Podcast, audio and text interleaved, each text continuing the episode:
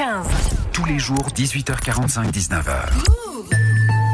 Julie est notre reporter terre du jour. TikTok plombe la santé mentale des ados. C'est en tout cas ce qu'affirme une étude d'Amnesty International. Les jeunes qui regardent des vidéos sur ce sujet sont entraînés dans des spirales de contenu potentiellement dangereux. Ces vidéos idéalisent et encouragent les pensées dépressives, l'automutilation et le suicide. Julie, t'as pris ton micro-move et t'as essayé de comprendre comment c'était possible. D'abord, j'ai passé du temps sur TikTok et après quelques recherches, je suis tombée sur ça. Je fais 39 kilos, je sais même pas comment je fais pour tenir debout.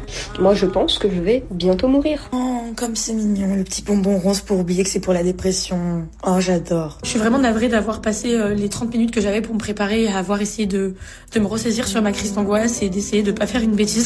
Des vidéos avec des jeunes qui mettent en scène leurs problèmes psychologiques. Ça arrive très régulièrement, si j'en crois Luna, Héloïse et Valentine. Elles ont entre 12 et 14 ans. Je vois beaucoup, beaucoup de, mais vraiment beaucoup de gens euh, dépressifs. Par exemple, des gens qui se disent euh, Ouais, j'en ai marre de ma vie, tout ça, tout ça, j'ai envie de me suicider. Des vidéos sur la guerre, sur le harcèlement. Beaucoup de vidéos, euh, je suis en dépression, du coup j'arrête TikTok, euh, j'en vois beaucoup comme ça. Ils sont dans les hôpitaux, euh, soit très très fins, soit euh, bah, en surpoids. Et bah, ils ont pas l'air très, très très bien quoi. Leurs témoignages rejoignent totalement l'étude d'Amnesty International. Katia Roux est chargée de plaidoyer technologie et droits humains pour l'ONG. Elle parle d'une spirale toxique parce que TikTok, avec son algorithme, fait en sorte de cibler les jeunes qui ont une santé mentale fragile pour ne plus les lâcher par la suite. On a par exemple montré que en espace de quelques minutes, entre 3 et 20 minutes maximum, euh, les comptes de, de, ces jeunes qui signalent un intérêt pour euh, les contenus liés à la santé mentale vont voir principalement des vidéos liées à la dépression et à l'automutilation. En fait, Julie, cette étude, elle fait ressortir euh, tous les aspects négatifs de TikTok. Oui, avec une collecte et une utilisation abusive des données de ses utilisateurs. Mais l'objectif d'Amnesty International n'est pas d'avoir un discours moralisateur avec les jeunes, mais plutôt de demander à TikTok d'adopter un modèle économique plus sain.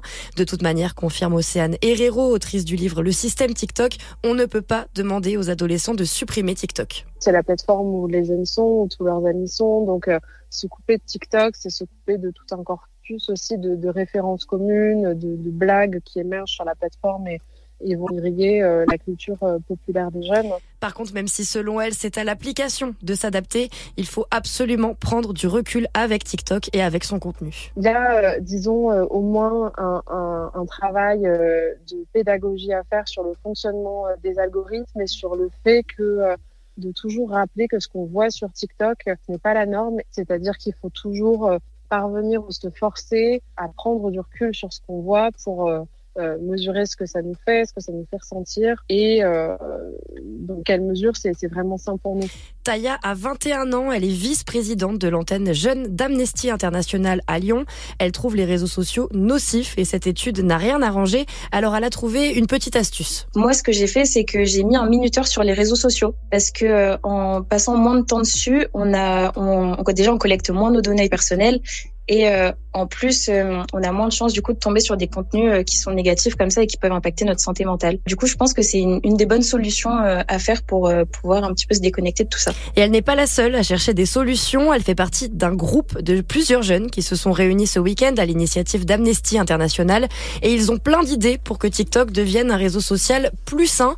Parmi elles, évidemment, modifier l'algorithme et le mode de collecte de données, mais pas seulement changer, tu sais, le mouvement du pouce euh, vers le vers le haut, parce que c'est quelque chose qui est très addictif. Et quand on commence, en fait, on se rend pas compte, mais pendant des heures, des heures, on peut on peut swiper, euh, et c'est très compliqué de s'en défaire. Et euh, il y avait également le, le fait d'instaurer une limite d'âge qui soit vraiment respectée, c'est-à-dire qu'on avait prévu d'avoir un TikTok pour les plus jeunes, des contenus qui soient moins agressifs, moins choquants, et un TikTok du coup pour les plus les personnes plus âgées qui euh, du coup euh, elles sont un petit peu plus matures et un peu plus aptes à, à recevoir ce, ce, genre de contenu du coup. Pour le moment, TikTok a déclaré qu'elle était en train d'élaborer une nouvelle procédure pour analyser les risques de son modèle économique en matière de droits humains. Pour Amnesty, le fait que TikTok n'ait pas déjà une telle procédure est tout simplement honteux. Merci beaucoup Julie pour ce décryptage.